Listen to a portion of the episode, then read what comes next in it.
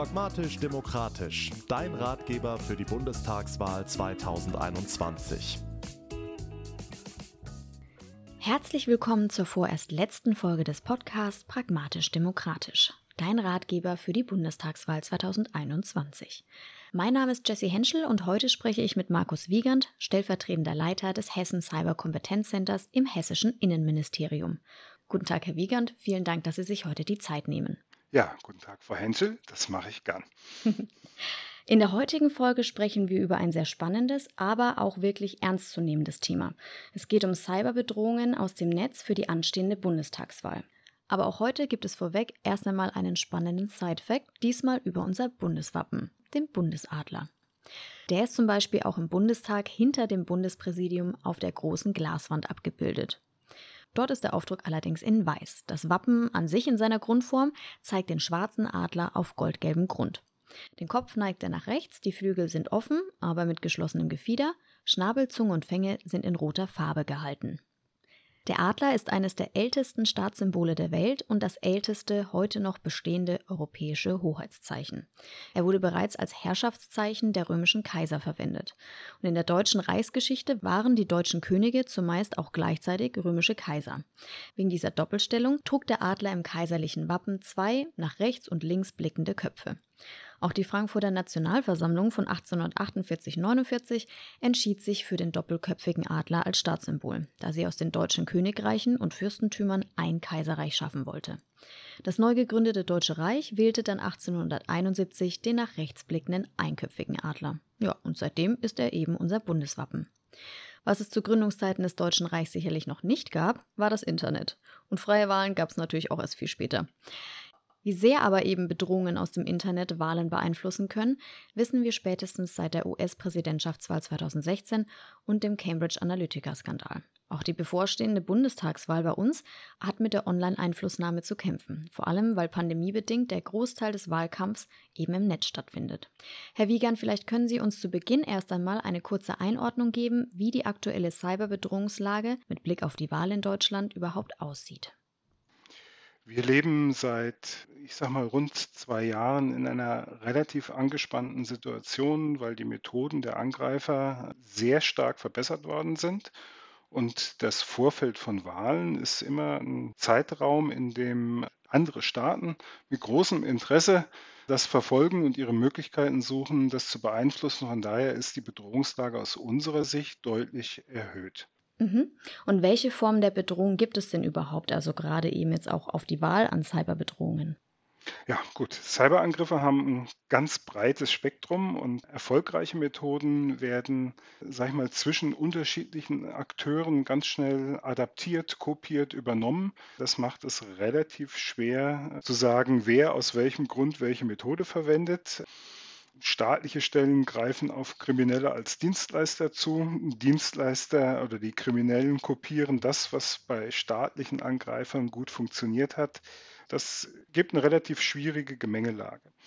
Der ganz typische Angriff, den wir heute haben, und aus unserer Erfahrung, wir betreuen im Hessen 3C die Landesverwaltung, die hessischen Kommunen, beraten aber auch KMUs, der ganz typische Angriff, mit dem wir in der Praxis zu tun haben, beginnt nahezu ausnahmslos über E-Mails. Mhm. Äh, man erhält eine E-Mail, die E-Mail hat einen Dateianhang oder einen Link und die Aufmachung der E-Mail ist so, dass man versucht, den Empfänger zu bewegen, den Link zu öffnen oder die Datei zu öffnen und dann wird versucht mit, ich sag mal, Schadsoftware-Komponenten, die genauso gut bei Ransomware wie bei politisch motivierten Angriffen verwendet wird, Zugang zu einem Rechner zu erhalten und auf dem Rechner zunächst mal mit den Rechten des angemeldeten Benutzers einen Brückenkopf zu bilden, von dem aus man weiter arbeitet, je nachdem, welcher Akteur mit welcher Intention auf dem Rechner jetzt, sage ich mal, arbeiten möchte. Das ist 95 Prozent unserer das, was wir in der Praxis erleben, vielleicht sogar noch ein bisschen mehr. Wir sind immer ein bisschen vorsichtig, weil es gibt ja auch Angriffe, die wir nicht mitkriegen. Deshalb ist mit den Prozentzahlen so eine Sache. Aber die Dinge, die auffallen und die wir bearbeiten, die wir betreuen, ist das so dominant, dass andere Themen kaum noch eine Rolle spielen. Mhm. Also so gesehen sind das eigentlich diese Phishing-Mails, die gefühlt ja bestimmt jeder mal bekommen hat, oder? Genau, also wie gesagt, es gibt zwei Wege. Der eine Weg ist das Installieren von Schadsoftware, um einen direkten Zugriff auf den Rechner des Opfers zu bekommen.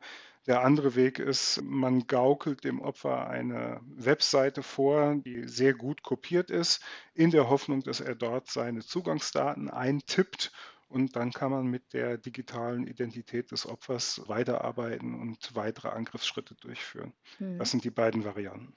Mhm. Ja, vielleicht erinnert sich ja auch noch der ein oder die andere an den Hackerangriff auf den Deutschen Bundestag aus dem Jahr 2015, von dem ja auch die Kanzlerin leider nicht verschont geblieben ist. Das Abgreifen sensibler Parlamentsdaten ist natürlich schon sehr kritisch, aber Hackerangriffe können ja auch enormen Einfluss auf die Wahlentscheidung mancher Menschen haben. Herr Wiegand, wer ist denn eigentlich das typische Ziel von Hackerangriffen im Rahmen der Bundestagswahl? Das wird Sie überraschen. Natürlich ähm, sind die bekannten Namen überregional bekannte Kandidaten, die Spitzen der Parteien und Verbände. Mhm. Die Amtsinhaber stehen natürlich besonders im Fokus. Aber wenn das primäre Ziel gut geschützt ist, dann wird auch gerne der Weg über das Umfeld gesucht, auch über das Private. Mhm. Und jemand, der kandidiert, der sich zur Wahl stellt, muss im Netz präsent sein, der muss sichtbar sein und das schafft natürlich dann im Umkehrschluss auch Angriffsflächen. Mhm. In der Regel ist es so, dass die technische Ausstattung, die von großen Organisationen administriert wird, ob das jetzt große Parteien sind oder ob das die Arbeitgeber sind, das ist in aller Regel ganz gut aufgestellt, aber wenn man in ein Wahlkreisbüro denkt oder an eine untere Gliederung einer Partei, mhm. dann wird das ganz oft ehrenamtlich betrieben und das ist halt dann von der IT-Sicherheitsqualität oft nicht auf dem Niveau, das wir eigentlich bräuchten. Mhm. Und am Ende ist auch immer noch der Weg, ganz klassisch, wie man das aus der Spionage kennt, über das persönliche Umfeld. Familienmitglieder, mhm. Freunde, Bekannte, Vereinsmitglieder. Also wenn wir wissen, man kommt über ihn als Kandidat nicht dran man weiß, er ist auch Mitglied in diesem Verein, in jener Vereinigung, dann ist auch das immer ein Vektor, über den man versuchen kann anzugreifen. Es gilt sozusagen in das Umfeld zu gelangen, um eine mhm. vertrauenswürdige Position aufzubauen. Und dann kann man gegebenenfalls von da aus den Angriff weiterführen. Das ist vielleicht eine ganz wichtige Erkenntnis. Die Angriffe sind vielgliedrig. Es sind viele kleine Schritte. Man hat große Baukästen, Werkzeugkästen, aus denen man dann den konkreten Angriff zusammenbauen kann.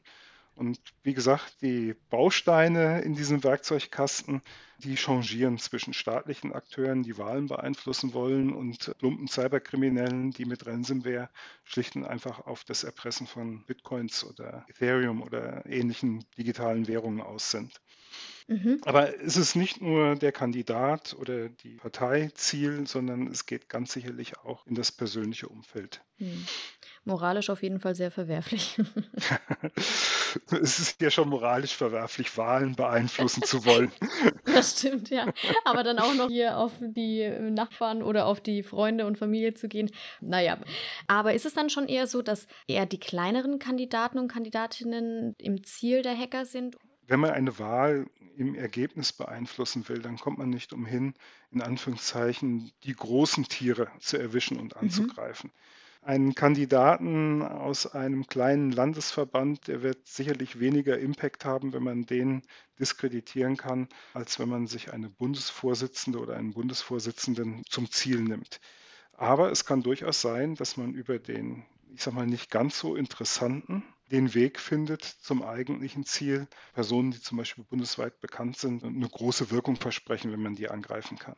Mhm. Ich würde gerne noch dazu fügen, dass wir einen Zeitraum haben. Wir reden jetzt kurz vor der Wahl über die Bedrohung. Und eigentlich, das muss ich aus meiner Praxis sagen, die Leute, die Wahlen angreifen wollen, die wissen auch schon, wann die übernächste Bundestagswahl stattfindet und haben ganz viel Zeit im Vorfeld zu planen, sich vorzubereiten ein Opfer anzuknacken und sozusagen aufs Regal zu legen, bis es mhm. für den eigentlichen späteren Angriff relevant ist.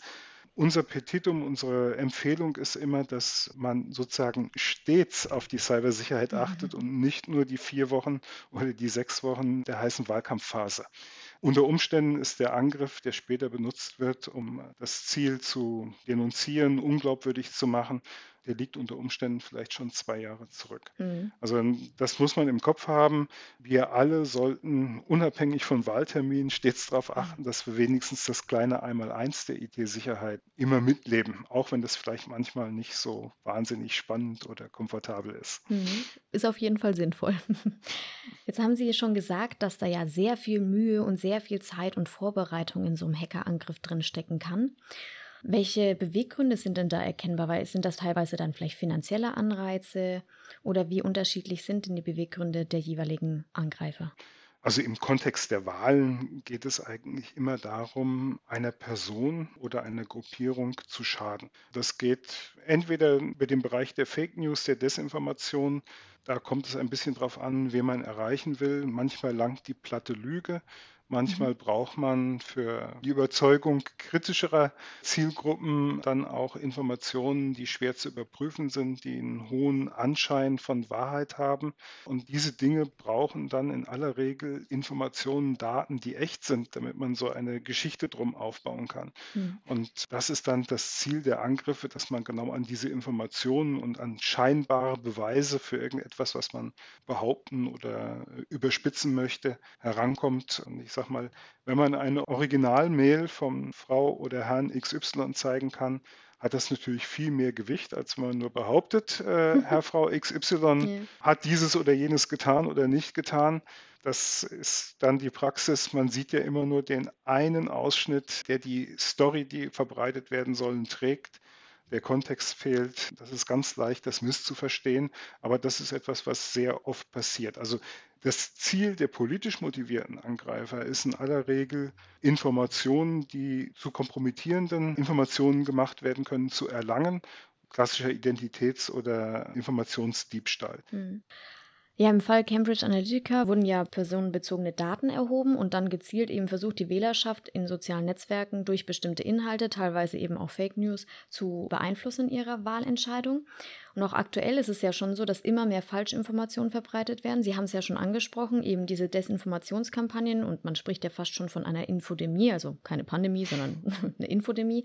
Dabei sind eben diese Fake News nicht zu unterschätzen, denn die können natürlich auch sehr die Wahlentscheidung von Menschen beeinflussen. Aber diese Desinformation, wie Sie schon gesagt haben, ist ja nicht nur, dass es eben komplette Fake News sind, sondern teilweise ja mhm. Bedenken vielleicht auch teilweise noch zugrunde liegen. Herr Wiegand, was genau passiert denn jetzt bei diesen Desinformationskampagnen und wie genau gehen die Akteure vor? Sie haben es ja schon so leicht angedeutet, aber wie ist denn genau das Vorgehen? Wir beobachten im Wesentlichen zwei Varianten wenn man eine eigene Zielgruppe, also sozusagen eine Followerschaft adressiert, dann kommt es darauf an, wie die strukturiert ist. Da langt es manchmal platt zu lügen und zu behaupten. Bildmanipulation einfachster Art und einfach mal behaupten und dann setzt man auf Netzwerkeffekte und kann sozusagen die Bindungswirkung an die eigene Anhängerschaft damit verstärken.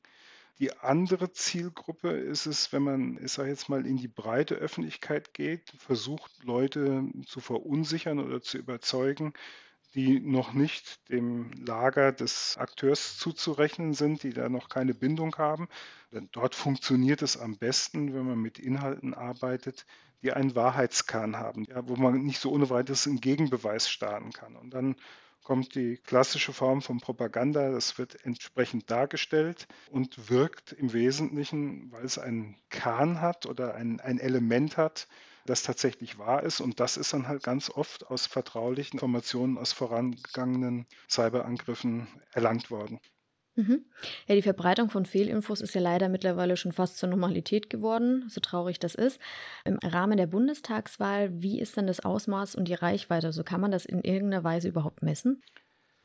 Das ist sehr, sehr schwierig. Die amerikanischen Wahlen haben bei vielen der US-amerikanischen Netzwerkanbieter äh, zu einem Umdenken geführt. Die Ereignisse mit der Erstürmung des Kapitols haben dort dazu geführt, dass die Netzwerke von sich aus, sag ich mal, gegen Fake News, gegen Desinformation viel aktiver vorgehen. Es hat Aufmerksamkeit erzeugt und damit einhergeht, dass man die eigene Anhängerschaft zunehmend über geschlossene Kanäle adressiert, also über mhm. Messenger-Gruppen bei Telegram oder über VK, sozusagen das russische Facebook. Das sind Dinge, die man dann sehr schlecht beobachten kann, weil man muss eingeladen werden, um dann teilnehmen zu können. Mhm. Und deshalb ist es wirklich schwer, die Reichweiten abzuschätzen. Ich gehöre jetzt zu einer ganz pragmatischen, deshalb gefällt mir auch der Titel des Postcards so gut, pragmatisch.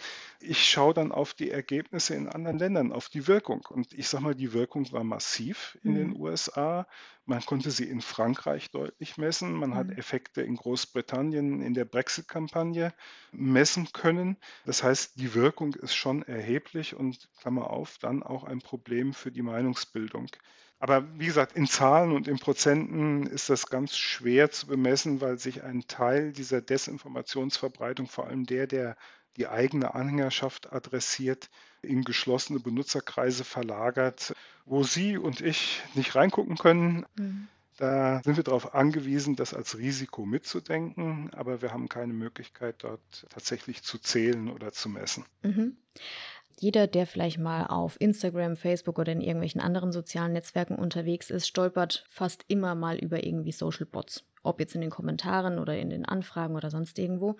Welche Rolle spielen denn Social Bots bei der Desinformation der User jetzt bezogen eben auf diese Fehlinformationen? Ich glaube im Wesentlichen, also mein Begriff wäre als Brandbeschleuniger. die sozialen Netzwerke haben ja Algorithmen für die Aufmerksamkeitssteuerung. Mhm und Artikel, Veröffentlichungen, Postings, die sehr viel Interaktion auslösen, kurz nach ihrem Erscheinen. Die haben eine Tendenz, dass die im Angebot an andere Nutzer weit im Ranking nach oben kommen. Also wenn ganz viele Leute reagieren auf ein Posting, dann hat man eine hohe Wahrscheinlichkeit, dass das auch anderen Nutzern oder Interessenskreisen angeboten wird als Informationshappen. Und dabei sind die Social Bots spielen eine wichtige Rolle, weil die genau diese Interaktion, die ein Facebook, die ein Instagram misst, bevor man entscheidet, ob der Frau Henschel oder dem Herrn Wiegand ein bestimmtes Posting angeboten wird, die wird dadurch stark beeinflusst. Ich glaube, die meisten Social Bots sind doch relativ stumpf und würden einem intelligenten, ich sag mal, Kommunikationspartner doch relativ schnell aufgehen, dass das vielleicht nicht ein idealer und echter Gesprächspartner ist, mhm. aber in dieser Wirkung, dass sie die Mechanismen der Netzwerke manipulieren oder geschickt ausnutzen, da ist die Wirkung groß. Also kann man vielleicht auch sagen, dass es wie so ein Schneeballeffekt dann funktioniert? Exakt. Der Social Bot dient im Wesentlichen dabei, diese Lawine im Schneeballeffekt vor allem in der Anfangsphase zu beschleunigen oder zu vergrößern. Hm. Wie Sie schon sagten, manche erkennt man vielleicht besser als andere, aber wenn man sich länger damit auseinandersetzen würde, merkt man vielleicht schon irgendwann, dass da vielleicht nicht eine reale Person dahinter ist. Ja, wir Informatiker sagen, die meisten würden den Turing-Test nicht bestehen, aber da muss man gar nicht als Informatiker und mit Fachbegriffen, wenn man Interaktion mit einem Bot hat, das merkt man meistens relativ schnell, dass da kein echter Mensch dahinter steht. Aber das ist für die Wirkung von Fake News, wenn jemand etwas hören will, dann guckt er auch danach. Es gibt auch keinen Dialog, der das dann enttarnen würde, sondern man kriegt einfach eine Information angeboten die in den eigenen Erwartungsraum fällt. Und dann gibt es leider viele Menschen, die dann unkritisch sagen, habe ich schon immer gesagt und das muss wahr sein. Mhm. Und denen ist es dann auch egal, ob das im guten oder im schlechten Deutsch ist, ob das vollständige Sätze sind, ob das sinnhaft ist. Das ist leider so. Da kann auch ein Social Bot Wirkung erzeugen oder Wirkung verstärken. Hm. Vielleicht will man das dann auch einfach nicht sehen. Ja. ja. Jetzt gibt es ja auch noch eine dritte Risikoform, die hybriden Bedrohungen. Was genau versteht man denn unter hybrider Bedrohung, beziehungsweise was ist denn eine hybride Taktik? Eigentlich kommt der Begriff aus dem Militärischen. Mhm. Und mal, es gibt im Völkerrecht die Definition militärischer Angriffe und die hybride Bedrohung in diesem Kontext heißt einfach, dass man unterhalb der Schwelle des militärischen Angriffs äh, versucht, auf den Gegner destabilisierend, störend einzuwirken. Das hat man übertragen auf die Effekte, die wir bei Social Media erleben, auf die Kommunikation im Vorfeld von Wahlen, auf Desinformation und aus unserer Sicht ist vielleicht die beste Definition, das ist die Mischung verschiedener Methoden aus der klassischen Spionage, von Cyberangriffen und von Desinformation oder Propaganda Und wenn das zusammenkommt, um ein bestimmtes Ziel, ich sage mal, mit einer strategischen Steuerung zu erreichen, dann würden wir von einer hybriden Bedrohung sprechen. Ich sage es mal ganz platt, wenn man wahlfrei alle Mittel benutzt, die zum erwünschten Ziel, zum Schaden des Gegners oder des Opfers führen können, benutzt, mhm. digitale wie analoge, dann würde ich von einer hybriden Bedrohung sprechen. Mhm. Und was genau ist dann die Schwierigkeit jetzt im Kampf gegen eben diese hybriden Bedrohungen? ich mir jetzt fast versucht zu sagen, warum haben wir die Spionage anderer Staaten und Länder seit Menschengedenken nicht in den Griff gekriegt? Die hybride Bedrohung setzt sich aus ganz unterschiedlichen Komponenten und Bausteinen zusammen. Mhm. Äh, und jeder muss für sich adressiert und ich sag mal bearbeitet werden, um den zu kontrollieren oder in der Entfaltung seiner Wirkung zu verhindern. Und wenn man sehr, sehr viele Bausteine hat, dann ist es auch sehr, sehr schwer, das, äh, sage ich mal, abzuwehren oder äh, zu verhindern. Ja, vollkommen verständlich. Ja, Sie und Ihre Kolleginnen und Kollegen beim hessischen Innenministerium bereiten ja die Wahl auch sehr intensiv mit vor und beschützen eben im übertragenen Sinne auch so ein bisschen den Online-Wahlkampf. Wie gehen mhm. denn jetzt staatliche Behörden und gerade Sie eben als Hessen Cyberkompetenzcenter vor? Also welche Maßnahmen ergreifen Behörden, um die Wahl eben vor Cyberbedrohungen zu schützen? Ich möchte an der Stelle einmal voranschicken, die eigentliche Wahl ist analog. Und deshalb sind Cyberrisiken für die eigentliche Wahl, ich persönlich sehe die nicht, weil die sind marginal. Cyberrisiken im Kontext der Wahl sehe ich eher im Rahmen von Vorbereitungshandlungen für Desinformation und Fake News. Mhm. Die eigentliche Wahl findet auf Papier statt. Man kann sie anzweifeln, man kann nachzählen lassen. Da mache ich mir überhaupt keine Sorgen. Da haben wir seit vielen Jahrzehnten bewährte Systeme. Das machen Kollegen von uns in der Abteilung 2 bei uns im Haus beim Landeswahlleiter. Das ist bewährt und seit vielen Jahren praktiziert und etabliert. Da habe ich persönlich überhaupt keine Sorgen, dass da eine Gefahr droht. Was tun wir an unserer Stelle in dem Bereich der Cybersicherheit? Ich hatte vorhin ja schon mal gesagt, die Angreifer, die versuchen, Politik zu beeinflussen, die Gesellschaft zu destabilisieren, die arbeiten nicht nur sechs Wochen vor der Wahl. Das heißt, das gilt auch für uns, dass wir kontinuierlich beraten. Wir beraten und unterstützen die Kollegen, die für die IT der Landesverwaltung zuständig sind. Wir unterstützen als Hessen 3C die hessischen Kommunen. Wir unterstützen aber auch Vereine, Verbände, Parteien. Wer zu uns mit einer technischen Frage kommt oder einer IT-Sicherheitsfrage kommt, wird beraten. Mhm. Im Vorfeld der Wahlen verstärkt man das natürlich ein bisschen. Wir machen Veranstaltungen für die Parteien, für die Kandidatinnen und Kandidaten. Im Moment der Pandemielage geschuldet digitale Angebote.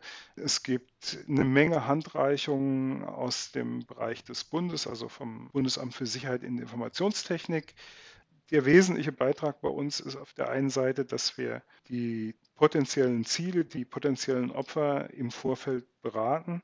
Wenn sie ein Problem haben, unterstützen wir sie bei der Analyse und Behebung. Und im Übrigen haben wir ein waches Auge auf Auffälligkeiten in diesem öffentlichen Teil. Cyberangriffe sind immer verbunden mit Straftaten. Mhm. Und dann geht das in den Bereich der ganz normalen Strafverfolgung, also eine Strafanzeige bei der Polizei, polizeiliche Ermittlungen und irgendwann ein staatsanwaltschaftliches Verfahren, das dann hoffentlich in einer Anklage endet. Unser Ziel muss es eigentlich sein, dass die Cybersicherheit bei allen möglichst hoch ist, dass das mhm. Bewusstsein für die Probleme und Risiken wächst und steigt, dass wir da vielleicht irgendwann mal so automatisch uns sicher verhalten, wie wir das heute im Straßenverkehr tun. Da denkt auch mehr keiner drüber nach, an welcher Kreuzung er zweimal oder dreimal mhm. guckt und bei welcher er einfach drüber geht. Und dieses automatische Sicherheitsbewusstsein, das fehlt uns in der digitalen Welt leider in weiten mhm. Teilen und das muss mit der Zeit wachsen und das ist immer ein langwieriger Prozess. Mhm. Bildung und Medienkompetenz wäre so ein Punkt an der Stelle, das mir immer auf der Zunge liegt. Ich denke mal, solche lebenspraktischen Dinge, die sich auch in den letzten 20 Jahren massiv verändert haben in unserem Schul- und Bildungssystem, noch bei weitem nicht stark genug aufgenommen wurden. Da haben wir noch ein Stück Weg vor uns. Mhm. Cyberangriffe und auch die Einflussnahme eben auf die Wahl kommen ja durchaus sowohl aus dem Aus- als auch aus dem Inland. Also gerade Russland ist jetzt schon ein bisschen dafür bekannt, gerne mal die Wahlen anderer Staaten beeinflussen zu wollen. Sei es jetzt die US-Wahl oder wie Sie eben schon gesagt haben, Frankreich oder eben Großbritannien oder eben auch in Deutschland.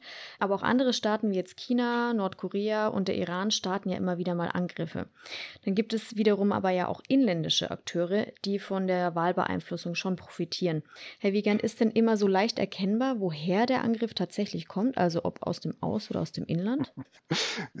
Sowas dürfen Sie einen Techniker nicht fragen. Oh, oh. Es droht Ihnen ein stundenlanger Vortrag. Nein, ich versuche mich kurz zu fassen. Ähm, ich versuche es mal in einem Bild zu fassen. Wenn ich ein russischer Geheimdienstgeneral wäre, dann müssten alle meine Mitarbeiter Mandarin lernen, damit alle anderen glauben, es wären die bösen Chinesen. Und jetzt können Sie Chinesen und Korea und Russland und andere beliebig mischen. Wir kennen alle die Agentenfilme von kleiner Kindheit an. Ja. Spione spionieren nicht nur, sondern das Tarnen und Täuschen und die False Flag Operationen, die gehören dazu sozusagen zur Grundausstattung.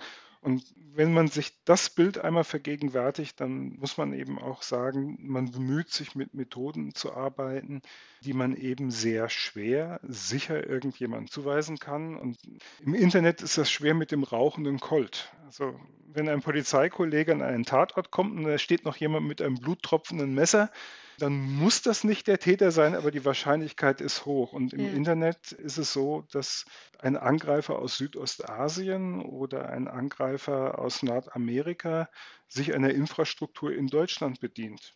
Von mhm. da aus macht er den Sprung in die USA und von da aus macht er den Sprung nach Bulgarien. Und am Ende einer langen Kette hat man vielleicht herausgefunden, wer es tatsächlich ist. Also dieses Attributieren einzelner Angriffe ist immens schwierig.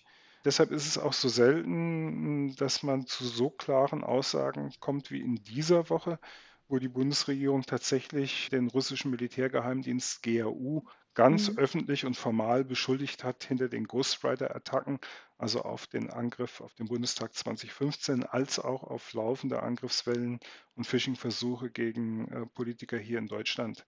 Das ist außergewöhnlich, eben weil es so schwer ist, jemanden wirklich sicher zu identifizieren.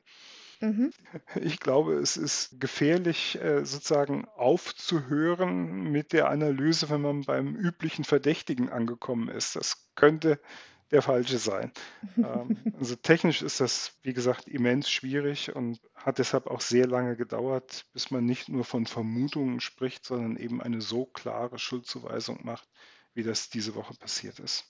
Also Ghostwriter, das war ja eben der Hackerangriff des russischen Militärdienstes, jetzt zumindest was die Bundesregierung sagt, der ja mhm. gefälschte Mails über Accounts verschickt hatte und so ja, ich glaube, 60 Kommunalpolitiker und um die 70 Abgeordneten von Bundestag und Landtag ja attackiert hatte und so natürlich auch Daten abgegriffen. Sie sagten gerade eben, vor einigen Tagen wurde das jetzt von der Bundesregierung eben Russland zugewiesen.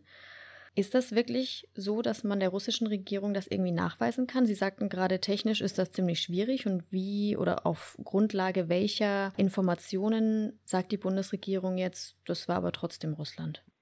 Das ist wirklich ein langwieriger Prozess. Sowas lässt sich nicht aus einem Einzelfall ableiten. Also wir haben gemerkt, der Politiker XY wurde angegriffen. Daraus alleine kann man so eine Beweisführung nicht aufbauen. Eine große Rolle spielt der Vergleich zwischen unterschiedlichen Angriffen.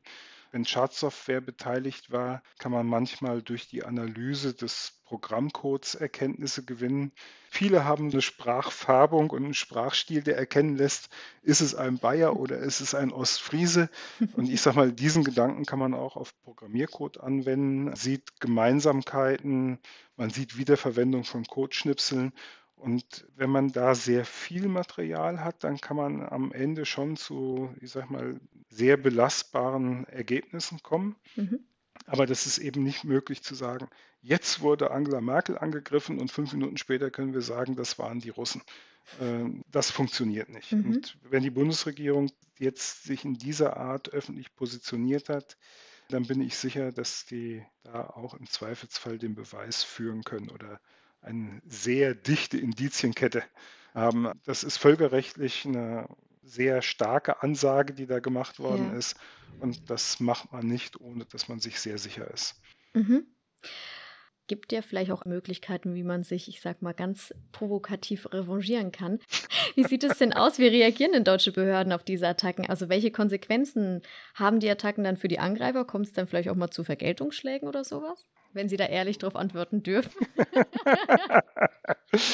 also im Cyberraum treffen sich ganz viele verschiedene Akteure. Es gibt die Nachrichtendienste, es gibt die Bundeswehr, die militärische Verteidigung auch im digitalen Raum.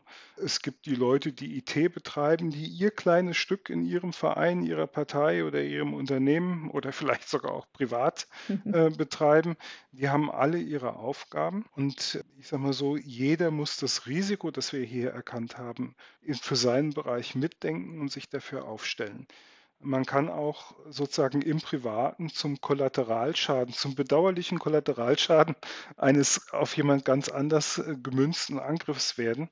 Äh, und deshalb entschuldigen Sie, wenn ich es nochmal wiederhole, äh, jeder sollte so das kleine Einmaleins der IT-Sicherheit umsetzen. Und da kann ich aus Erfahrung sagen, viele der Angriffe, auch viele vermutlich staatlich motivierte Angriffe, ließen sich schon mit den ganz einfachen Schritten deutlich erschweren oder vielleicht sogar verhindern. Mhm. Also da profitieren die Akteure sehr von der Nachlässigkeit oder der Bequemlichkeit der IT-Nutzer so im Großen und im Ganzen. Ja, das wäre vielleicht nicht schlecht, wenn man sich daran mal ein bisschen öfter erinnert. Praktische Frage, um das mal deutlich zu machen. Wann haben Sie das letzte Backup von Ihrem Handy gemacht oder von Ihrem Notebook? Ja, jeder, der da frei von ist, sollte den ersten Stein werfen. Ich bin's nicht. ja, aber das ist etwas, mit dem wir an vielen Stellen konfrontiert werden. Wenn es einen getroffen hat, ist der Schmerz groß. Die Folgen sind teilweise, gerade wenn man an Firmen geht, erheblich. Hm. Da gilt die alte Pfadfinderregel, be prepared. Das ist in der IT-Sicherheit eine gute Empfehlung. Nicht schlampen, nicht liegen lassen, auch wenn es keinen Spaß macht. Ja, da muss, glaube ich, jeder sich mal ein bisschen an die eigene Nase fassen und das genau. ein bisschen ändern. Ja, das stimmt, ja. Ja, für den Online-Wahlkampf in Deutschland gibt es aktuell tatsächlich leider keine wirklichen Regeln. Also es ist nicht festgelegt, was getan werden darf, was nicht, also was als Wahlwerbung zu kennzeichnen ist und was überhaupt Wahlwerbung ist. Wenn überhaupt, dann gibt es ja nur Regeln, die dann die jeweilige Plattform selbst festlegt. Und dieser politische Wahlkampf im Netz ist ja weitestgehend schon unreguliert. Es gibt zwar durchaus Bemühungen, ein einheitliches Regelwerk durchzusetzen, also auch auf der Seite der EU oder eben im Bundestag, wo erst, glaube Anfang des Jahres darüber diskutiert wurde, aber zu keiner Einigung es irgendwie kam. Aber wirklich vorankommt es in dem Bereich ja nicht unbedingt. Momentan gibt es für den deutschen Wahlkampf lediglich einen freiwilligen Verhaltenskodex für Parteien und soziale Netzwerke. Wie sieht es denn in Sachen Transparenz aus, Herr Wiegand? Welche Maßnahmen ergreifen Sie jetzt vielleicht auch als hessisches Innenministerium, um einen möglichst transparenten und sicheren Wahlkampf im Netz zu garantieren? Das ist eine schwierige Frage. Wir haben heute viele schwierige Fragen. es wäre vermessen hm, zu glauben, dass eine einzelne Einrichtung, ein einzelner Akteur, meinetwegen das hessische Innenministerium oder gar der kleine Teil des Hessen Cyber Competence Center tatsächlich Transparenz schaffen könnte. Mhm. Wir leisten unseren Beitrag, indem wir, ich sag mal, ein aufmerksames Auge haben, indem wir die Dinge, die passieren, versuchen technisch zu untersuchen, zu bewerten einzuordnen und die Kollegen im Bereich der Strafverfolgung, aber auch eben die politische Leitung darüber zu informieren. Die Maßnahmen für Transparenz, ich glaube, ich hatte das vorhin schon mal erwähnt, das, was wirklich wirkt, ist die Kompetenz desjenigen, der die Information kriegt, die auch vernünftig einzuordnen und zu bewerten. Mhm. Und da müssen wir ganz viel Geduld aufbringen, weil das muss in der Schule anfangen. Und also ich kann nur aus meiner Sicht sagen, da müsste man viel mehr tun. Das ist jetzt nicht der Beamte Wiegand, das ist die Privatperson Wiegand.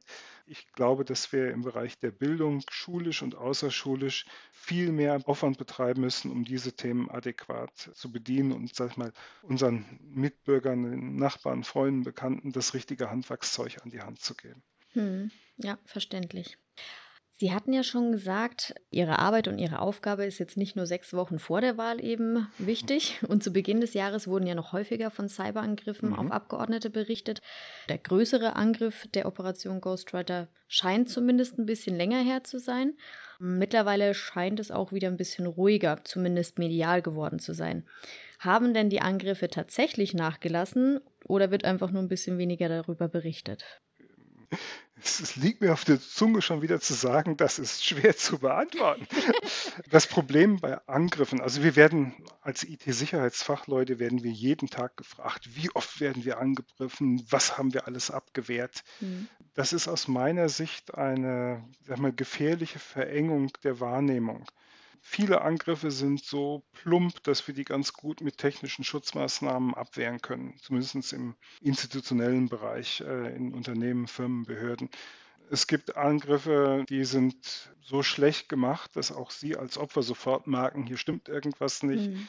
Das ist schwer zu zählen, schwer zu erfassen. Wir werden ja nur mit den Dingen befasst, die wir selbst aufspüren können oder wo ein Schaden offensichtlich geworden ist und man dann in der Analyse und in der Behebung beteiligt wird. Das Bild ist ja keinesfalls vollständig. Die Polizisten würden immer da sprechen von, wir haben ein großes Dunkelfeld. Wir arbeiten daran, dieses Dunkelfeld aufzuhellen, auch gemeinsam. Wir arbeiten mit den Kollegen vom Polizei und auch vom Verfassungsschutz eng zusammen, um da sozusagen möglichst viel zu wissen, ein möglichst gutes Bild der Lage zu haben. Aber man muss sich im Klaren darüber sein, wir sehen nur das, was auffällt und das ist mhm. bestimmt mhm. nicht vollständig. Von daher glaube ich, es eine Menge Angriffe gibt, die auch im Moment laufen, die bloß noch nicht aufgefallen sind. Mhm. Weil der Verteidiger kann eigentlich immer nur nach Dingen suchen, die schon bekannt sind. Und der Angreifer kann tausend neue Sachen jeden Tag ausprobieren, Variationen ins Rennen bringen der Verteidiger hinkt immer ein bisschen hinterher, weil er muss mhm. ja erstmal lernen, was die neue Methode ist, bevor er danach suchen kann, beziehungsweise sich davor schützen kann. Es ist ja auch schwierig, den einzelnen Angriff mal, zu unterscheiden. Ist das eine Vorbereitungshandlung für Desinformationskampagnen im Bereich der Wahl oder ist das eine Vorbereitungshandlung für einen Ransomware-Angriff? Hm. Bei dem Letzteren kann ich Ihnen sagen, da bewegen wir uns seit anderthalb Jahren auf konstant sehr hohem Niveau. Mit dem gleichen Stock kann man sich stützen und auf den Nachbarn auf dem Gehweg einschlagen. Das macht es in dem Feld so schwer, sage ich mal, sehr zielgerichtet zu agieren und, sage ich mal, auch immer vollständig auf der Höhe der Zeit zu sein. Viele Dinge können wir nur in der Betrachtung rückwärts tatsächlich wirklich gut untersuchen. Und Sie hatten vorhin gefragt, was ist die Schwierigkeit bei hybriden Bedrohungen? Genau das. Wir müssen ganz, ganz viele Dinge untersuchen und viele verstehen wir vielleicht erst im Nachhinein. Das macht es so anspruchsvoll. Hm. Von daher ist es für uns auch schwer zu unterscheiden. Der Angriff hat methodisch identische Bausteine und äh, ist es dann im politischen Raum oder ist es in Anführungszeichen nur Kriminalität? Das ist schwer zu beurteilen. Von daher würde ich jetzt ungern sagen, es hat keine Angriffe gegeben. Es ist wahrscheinlich, dass es Angriffe gibt, deren Schweregrad wird man dann erst feststellen können, wenn sie auffallen. Mhm die heute besprochenen Attacken auf eben verschiedene Art und Weise und der Versuch verschiedener Akteure, egal ob von außen oder jetzt von innen, auf den Willensbildungsprozess einzugreifen, ist ja schon definitiv als Angriff auf unsere freiheitliche Demokratie zu werten. Manche Bedrohungen sind vielleicht leichter zu durchschauen und manche leider ein bisschen weniger. Was würden Sie denn gerne den Bürgerinnen und Bürgern im Umgang mit Wahlwerbung und dem Wahlkampf im Netz noch raten und vielleicht auch für die anstehende Bundestagswahl mitgeben? Zwei vermeintlich ganz einfache Dinge. Das eine ist kritisch sein. Die Dinge sorgfältig für sich bewerten, hinterfragen, vielleicht so dem spontanen Reflex ein bisschen widerstehen, drüber nachdenken. Wenn ich eine Veröffentlichung der einen Partei sehe und sehe die Veröffentlichung der anderen Partei, dann wird ganz klar, dass in der Kommunikation immer auch Intention beim Absender dahinter steckt. Und wenn man sich dessen bewusst ist, dann ist so der Grundstein gelegt. Nicht alles glauben, bloß weil es gerade irgendwie interessant ist oder vielleicht besonders emotional ist. Breit informieren, nicht nur eine Quelle nutzen. Und ich glaube, dann äh, hat man eine gute Chance, dass man nicht Opfer einer Manipulation wird und hinterher sagt, hätte ich das gewusst, hätte ich meine Stimme vielleicht anders abgegeben. Mhm. Das macht Arbeit, das ist mühselig, aber vielleicht wäre es ja schon mal ein Ansatz, ab und zu Radio zu hören, ab und zu eine Nachrichtensendung in öffentlichen Rechtlichen zu hören oder bei den renommierten, bei den seriösen Privaten, vielleicht auch mal eine Zeitung zu lesen und vielleicht auch mal auf eine Wahlveranstaltung zu gehen und sich die Dinge in live anzuhören und mal mit einem Kandidaten zu sprechen. Mhm. Und im besten Fall nicht nur mit dem Kandidaten, der einem persönlich gut gefällt, gefällt, sondern auch mit dem anderen, weil nur im Diskurs nähern wir uns sozusagen der Wahrheit an und haben dann eine Grundlage, sag ich mal, eine informierte Entscheidung zu treffen. Ich habe immer einen Kollegen, der hat gesagt, dafür gibt es einen Standard, GSV 2.0, gesunder Verstand. Ich glaube, er hat recht, auch wenn es platt formuliert ist. Ist auf jeden Fall pragmatisch. Ja, Herr Wiegand, dann vielen lieben Dank für das Schlusswort und für Ihre Zeit und die interessanten Einblicke in Ihre Arbeit rund um die Cybersicherheit zur Bundestagswahl 2021.